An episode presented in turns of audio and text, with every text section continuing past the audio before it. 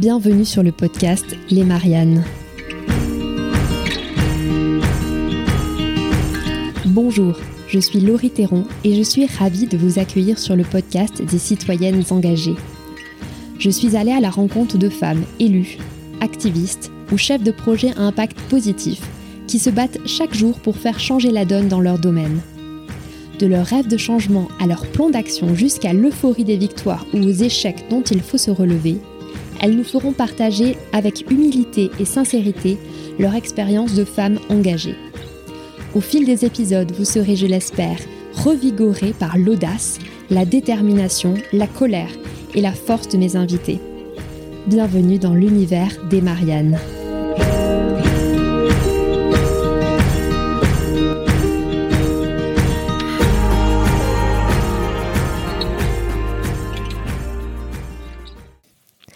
Bonjour à toutes et à tous.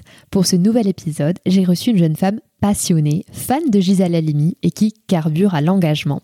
Sophie mène de front vie professionnelle et elle n'a pas choisi n'importe quel métier, mandat d'élu local en zone rurale et vie de famille, le tout entre Paris et la campagne toulousaine. Sa vie professionnelle, Sophie a choisi de la mettre en cohérence avec ses valeurs. Elle est attachée parlementaire et elle parcourt depuis près de 8 ans les coulisses de la politique à l'Assemblée nationale. D'abord collaboratrice en circonscription, elle est ensuite montée à Paris pour travailler au Palais Bourbon.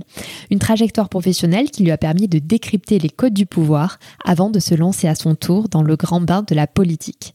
Alors à quoi ressemble le travail de l'ombre d'une attachée parlementaire? Comment se lancer quand on ne connaît personne en politique? Comment s'organiser quand la famille s'agrandit et qu'il faut s'occuper des enfants je suis vraiment ravie de vous faire entendre aujourd'hui la voix de Sophie, qui est une élue très très très loin d'être déconnectée des réalités du terrain. Cet épisode est aussi l'occasion de vous faire découvrir le si beau métier et parfois difficile d'attacher parlementaire que j'exerce moi aussi depuis six ans dans l'autre chambre du Parlement au Sénat. Alors place à la conversation.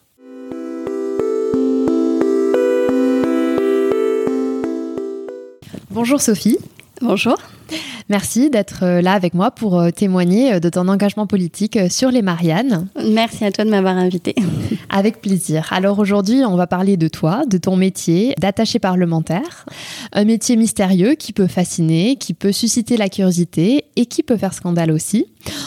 On va aussi parler de tes différents engagements euh, politiques, parce que tu n'es pas seulement une femme de l'ombre, tu es aussi euh, engagée euh, dans la vie politique locale. Tu es maire adjointe dans la commune de Manville, à côté de Toulouse, en zone rurale. C'est ça.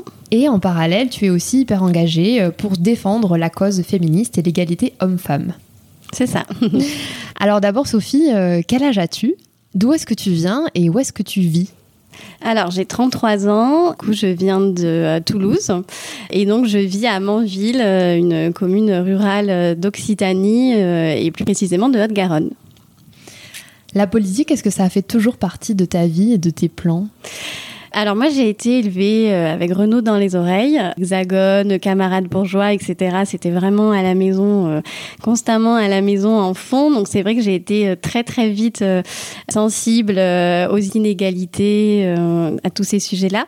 Après j'ai personne dans ma famille qui était engagé politiquement. Donc à proprement parler, on avait beaucoup de conversations, beaucoup de débats. Enfin, c'était si quand même très très politique au final. Et je me suis vraiment engagée politiquement en 2012 pour les législatives où euh, bah, du coup j'ai commencé euh, en tant que stagiaire auprès euh, d'une députée en tant qu'attachée parlementaire. Donc c'est ce premier stage qui t'a mis le pied à l'étrier? Exactement, euh, sachant que, que moi j'ai fait de, de, la sociologie politique et après j'ai pu intégrer euh, Sciences Po et euh, jusqu'à un mois avant mon stage je connaissais pas le, le métier d'attaché parlementaire. C'est vrai qu'on n'a pas du tout, euh, même euh, assez tard dans les études, connaissance de ce métier-là. Après, vu que j'avais pas de réseau politique ou quoi que ce soit, moi j'ai envoyé une lettre de candidature à la députée euh, de ma commune et qui m'a répondu euh, directement. Je crois que c'était même le 1er janvier. Elle m'a répondu. Elle m'a dit bah, qu'on peut faire un entretien téléphonique. J'ai fait un entretien téléphonique et puis euh, je suis rentrée dans son équipe.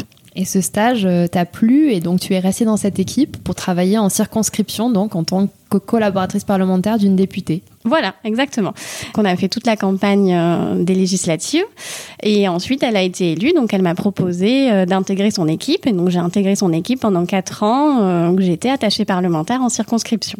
Est-ce que tu peux nous décrire un petit peu les missions d'une attachée parlementaire de Circo? Oui, bien sûr. Alors du coup, il y a beaucoup euh, de, on va dire, de militantisme. C'est intéressant parce que ça permet justement euh, d'allier le, le militantisme euh, avec le local et de voir un petit peu les réalités du terrain. Parce qu'aussi on reçoit, on participe à tous les rendez-vous citoyens. Donc on voit les problématiques rencontrées par les citoyens au niveau local, tout ce qui est demande de visa ou justement aujourd'hui il y a une mobilisation des AESH, donc le problème du handicap sur le territoire.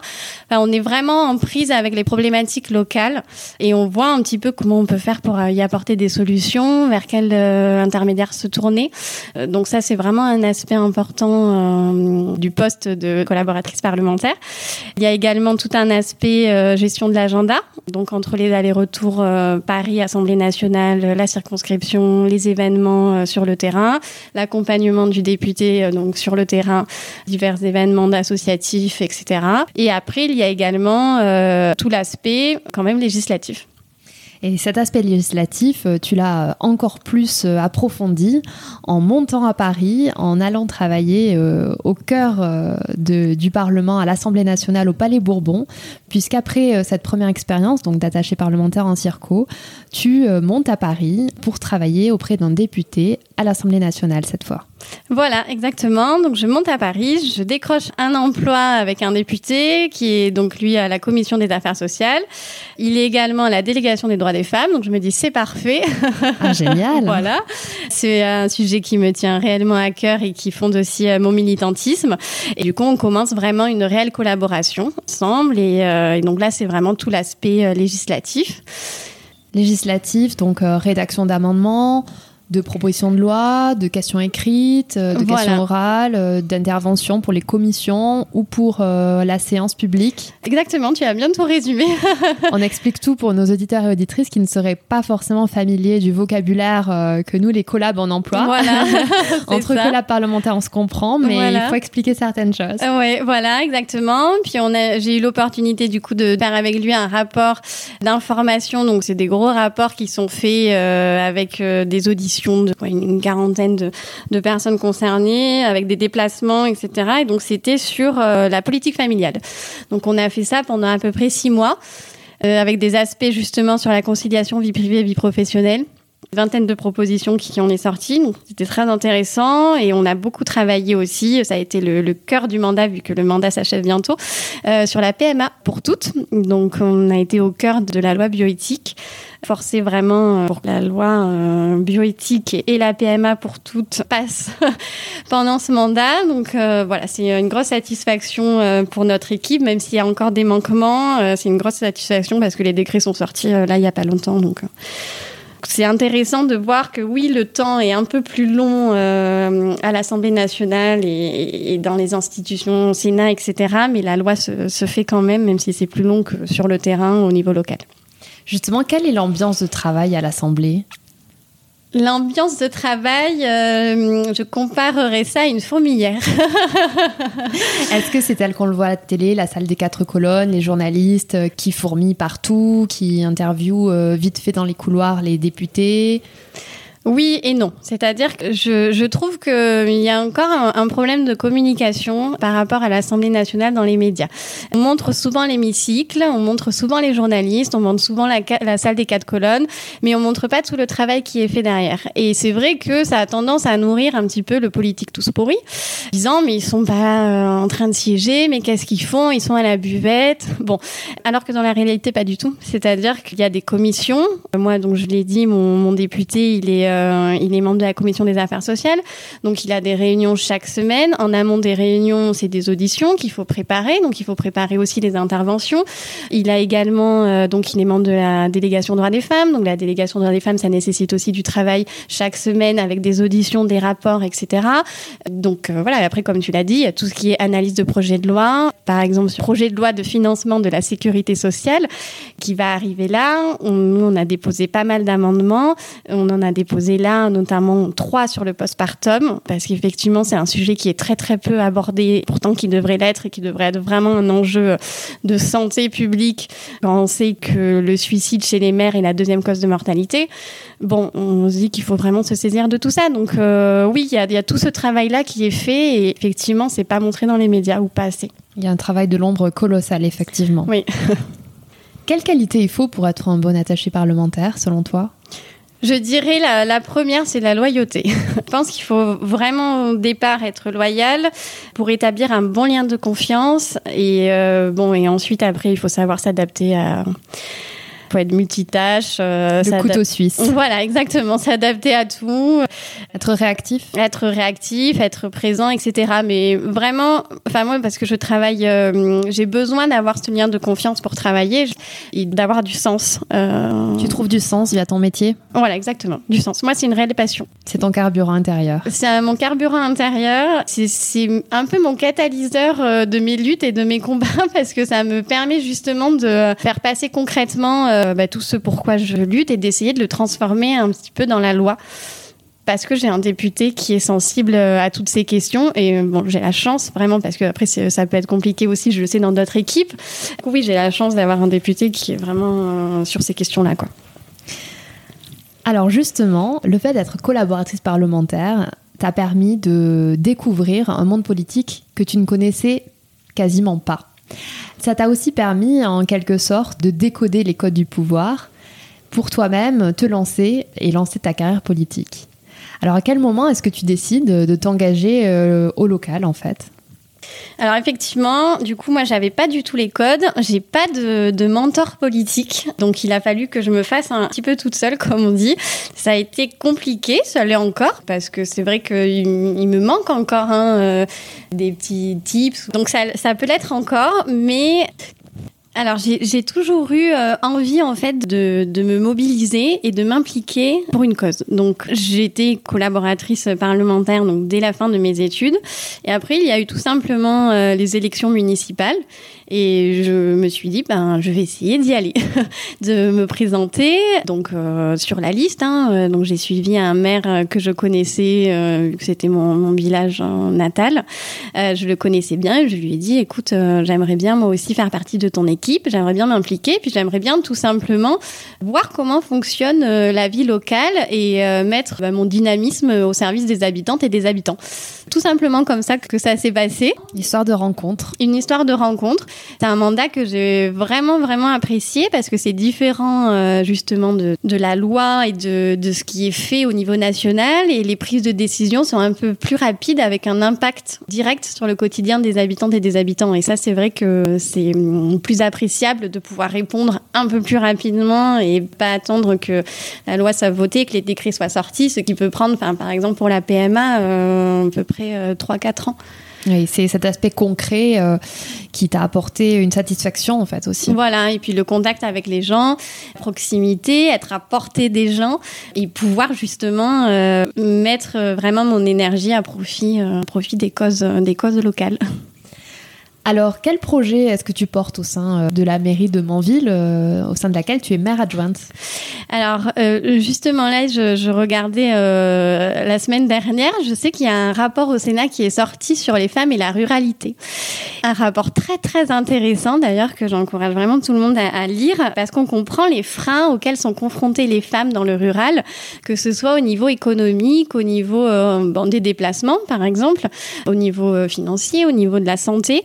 Et donc, c'est très, très intéressant. Et moi, au niveau du conseil municipal et de la mairie de Manville, déjà, euh, j'essaie d'apporter cette touche de féminisme à chaque fois et de voir euh, comment on peut euh, essayer de, permettre euh, à nos habitantes d'avoir une vie un peu meilleure quand on sait que que la majorité des femmes euh, dans le rural ont des emplois dans le secteur euh, sanitaire et social, que bah, du coup les hôpitaux sont loin ou que aide à domicile euh, faut faire de la route et qu'elles ont souvent moins le permis que euh, les femmes dans le rural. Bon voilà, il y a quand même des freins à lever, donc euh, ça on essaie de, de saisir justement de ces problématiques. Et après au-delà, euh, je suis vraiment plutôt chargée de tout ce qui est euh, démocratie participative. Le fait d'associer les habitantes et les habitants du territoire euh, aux décisions qui sont prises à la mairie. Donc ça, nous avons créé des commissions pour ça. Nous réunissons euh, tous les gens qui veulent venir et nous ouvrons le plus possible les décisions pour montrer et pour lutter justement contre cette idée euh, politique tous pourris et tout ça, et pour montrer comment les décisions se passent, pour montrer la complexité des choses. Pour te donner un, exemple, bon, il y a un cimetière euh, comme dans toutes les communes. Le cimetière, il y a des herbes hautes euh, voilà, dans les allées. Qu'est-ce qu'on fait? On peut plus mettre de pesticides parce que la loi va bientôt l'interdire et que de toute façon, nous, c'est contraire à nos engagements. Donc, on met des cailloux, sauf que si on met des cailloux, bah, les personnes en, situation de handicap, comment elles vont faire euh, pour aller se recueillir sur les tons Donc, c'est une question. On peut pas goudronner parce que si on est dans le rural, on va pas mettre du goudron dans les allées du cimetière.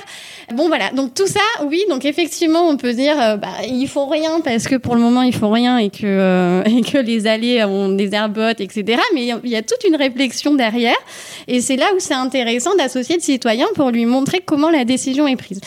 Également, on ouvre les conseils municipaux, de toute façon ils sont ouverts de fait, mais on encourage les habitantes et les habitants à venir pour voir comment on prend euh, les décisions, les délégations, et parce que les conseils municipaux sont aussi l'occasion euh, pour chaque élu qui est membre d'un syndicat, parce que sous les mairies, enfin les communes gravitent autour de syndicats ou d'intercommunalités, etc.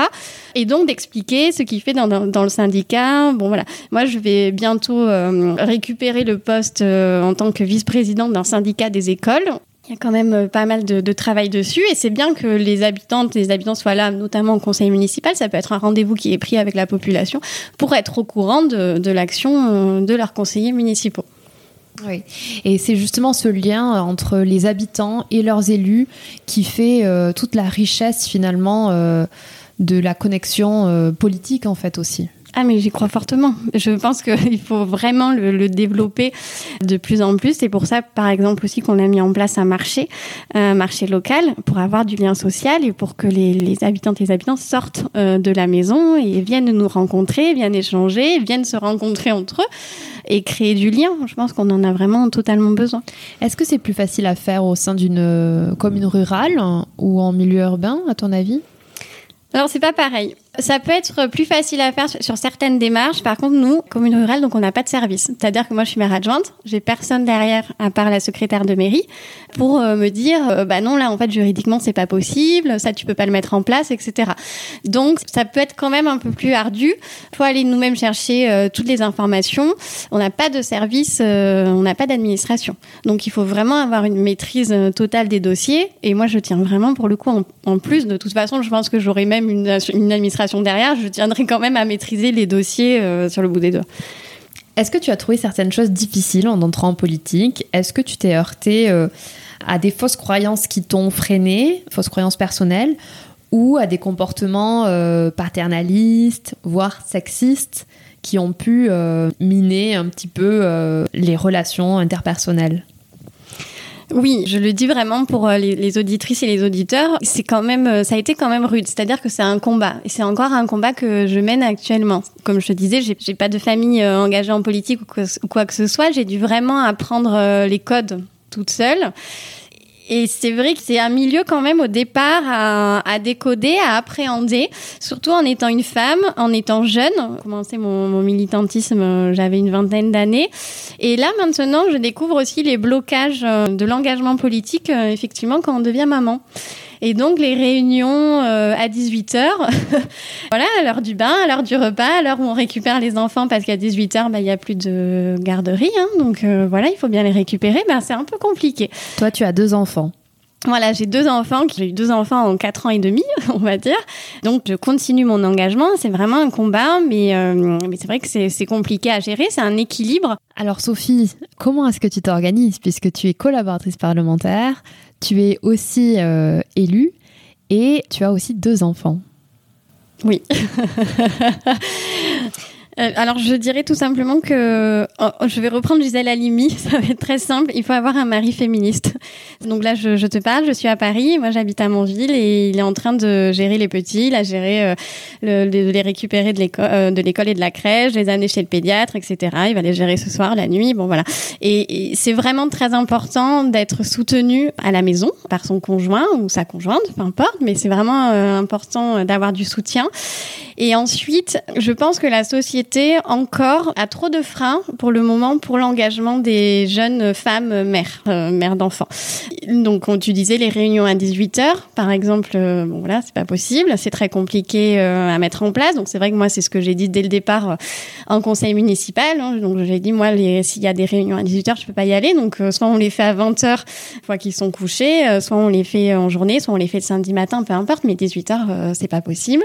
Donc, il y a encore des choses à mettre en place comme ça pour aider justement les femmes à s'impliquer, euh, les femmes euh, qui sont mamans d'enfants en bas âge, voire même les femmes tout simplement dans la conciliation du privé vie professionnelle, parce que c'est elles euh, au foyer qui gèrent, qui gèrent, bah, enfin pratiquement tout généralement. Donc oui, si on n'a pas un, un, mari ou un conjoint ou une conjointe qui aide, clairement c'est compliqué à gérer.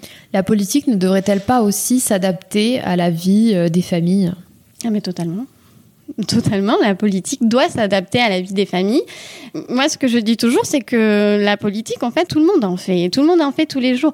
Après, c'est vraiment la politique qui doit se renouveler et permettre euh, l'engagement, euh, de, tout le monde. Donc, euh, l'inclusion et, pas simplement. C'est vrai que dans, les milieux ruraux, je sais plus le pourcentage des femmes mères de 30 ans, mais je crois que ça tourne autour de 10%, moins même Et maman d'enfant en plus, euh, j'aimerais bien, j'aimerais bien le savoir. Et c'est compliqué. Dans les milieux ruraux, c'est souvent des, des personnes qui sont à la retraite qui veulent euh, s'impliquer.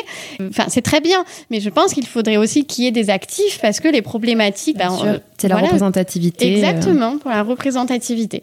C'est pour ça que moi, je tiens vraiment à, continuer, même si c'est un challenge. Hein. c'est un challenge quotidien. Je, suis à Paris chaque semaine, mardi et le mercredi. Je pars le mardi matin tôt, souvent dans les pleurs de mes enfants qui veulent pas que je parte, donc ça fait toujours un, drame. Je rentre le mercredi soir et après, je, navigue entre mon, mon travail de collaboratrice parlementaire, mon mandat de, maire adjointe et des engagements associatifs à côté. Donc, mais par contre, je, ne pourrais pas vivre sans. Je considère en fait que j'ai une énergie euh, actuellement et que je souhaite la mettre à profit euh, de, des causes. Après, on verra plus tard, mais euh, pour le moment, c'est comme ça. C'est super. Merci. Le sexisme en politique, est-ce que tu as toi-même été victime de ce phénomène-là? Comment est-ce que tu y as fait face? Oui, alors j'ai été euh, victime de sexisme en politique. J'ai euh, une anecdote. Euh, donc, j'ai accompagné mon député à une réunion j'avais un manteau rouge et donc on s'est retrouvé avec un autre député euh, dans l'ascenseur. Et ce député a dit à mon député, donc sans me regarder, sans me dire bonjour ou quoi que ce soit, bien sûr, il a dit euh, ah mais tu es chaperonné par ton petit chaperon rouge. et donc je me suis dit non mais donc ça m'a beaucoup beaucoup énervé et en fait j'ai dit à mon député mais je vais pas laisser passer ça. Donc on est descendu de l'ascenseur, je lui ai dit je vais dans une librairie de suite et je vais lui acheter Psychanalyse des contes de fées. Et je vais aller lui dédicacer le livre en lui disant bah écoutez tenez ça fait référence à la petite euh, phrase que vous venez de me sortir. Donc, ce que j'ai fait, car j'ai encore une fois un député qui soutient très très fortement tous mes combats, et donc je lui ai acheté Psychanalyse des contes de fées, donc je lui ai mis par rapport à, la petite phrase de tout à l'heure, je vous remercie encore, euh, Sophie Treilly, voilà. Et il est venu euh, dans mon bureau, il est venu s'excuser platement, mais platement. J'ai pas eu la répartie, effectivement, sur le coup. Sur le moment. Voilà, sur le moment. Mais ça, il s'attendait vraiment pas à ce que, à ce que je réponde de, cette façon. Mais ça veut bien dire qu'encore une fois, la femme est jugée en premier, soit par sa tenue vestimentaire, eh soit par son physique. Voilà. Mais par contre, je me fais un point d'honneur vraiment à ne rien laisser passer. Je me dis qu'effectivement, si ça me touche moi, ça peut en toucher d'autres, dans d'autres euh, circonstances. Que moi, tant que effectivement, bah, j'arrive à ne pas le laisser passer, je ne le laisserai pas passer. tu as parlé de Gisèle Halimi tout à l'heure. Euh, justement, ce que tu viens de dire, ne rien laisser passer, c'est très Gisèle Halimi, ça. Exactement. Euh, Gisèle Halimi, après, on pourrait vraiment euh, en parler longtemps, mais euh, c'est vrai aussi ce que elle, je trouve très intéressant de, de ce qu'elle dit, c'est qu'elle dit aux femmes qu'il faut s'organiser, qu'il faut se mettre en réseau. Et c'est vrai que les hommes sont souvent soit dans des équipes de foot, dans des équipes de rugby, etc., même après 30 ans. Donc, ils arrivent à se faire un réseau. Ils ont toujours euh, un artisan, un courtier, un ingénieur, un avocat, euh, voilà, dans l'équipe. Et donc, ils arrivent un petit peu à avoir des personnes ressources pour leurs problématiques. Nous, c'est très vrai ça. Voilà, en tant que femme, bah souvent on a fait de la danse, hein, ou des choses comme ça. Alors c'est hyper stéréotypé ce que je dis, j'en ai conscience, mais malheureusement dans la plupart des cas c'est ça.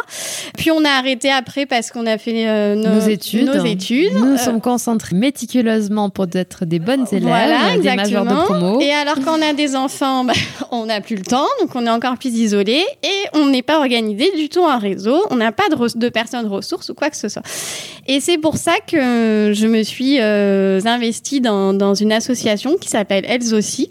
Et c'est une association qui euh, permet le partage d'expériences entre femmes politiques pour voir un petit peu les freins qu'il y a et aider les femmes qui sont confrontées à, des freins dans, de l'engagement, etc., à les lever. Donc tout simplement, c'est vraiment du, du, du, réseau et de la, de la sororité. Voilà. Bon, moi, après, je suis issue d'une famille euh, où on est quatre enfants.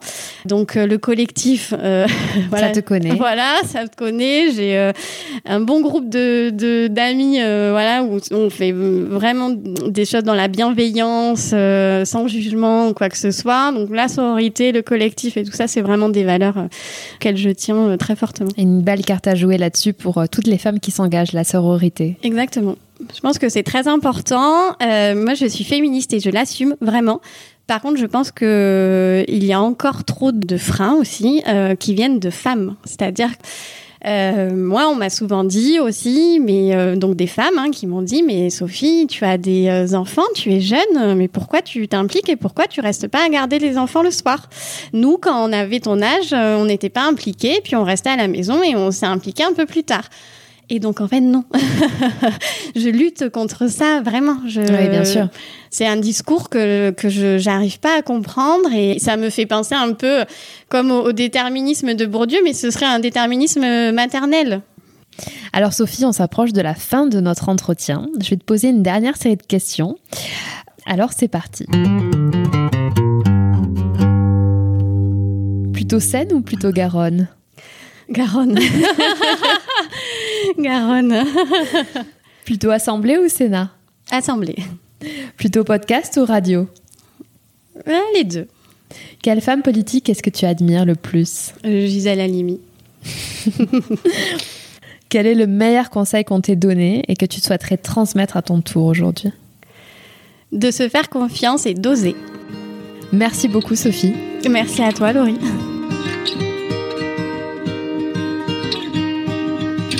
Merci pour votre écoute engagée. Si ce podcast vous a plu, n'hésitez pas à vous abonner et à le noter 5 étoiles. On se retrouve très vite, mais en attendant, vous pouvez rejoindre la communauté sur Instagram, Twitter ou Facebook sous le nom Elle Marianne Je vous dis à bientôt.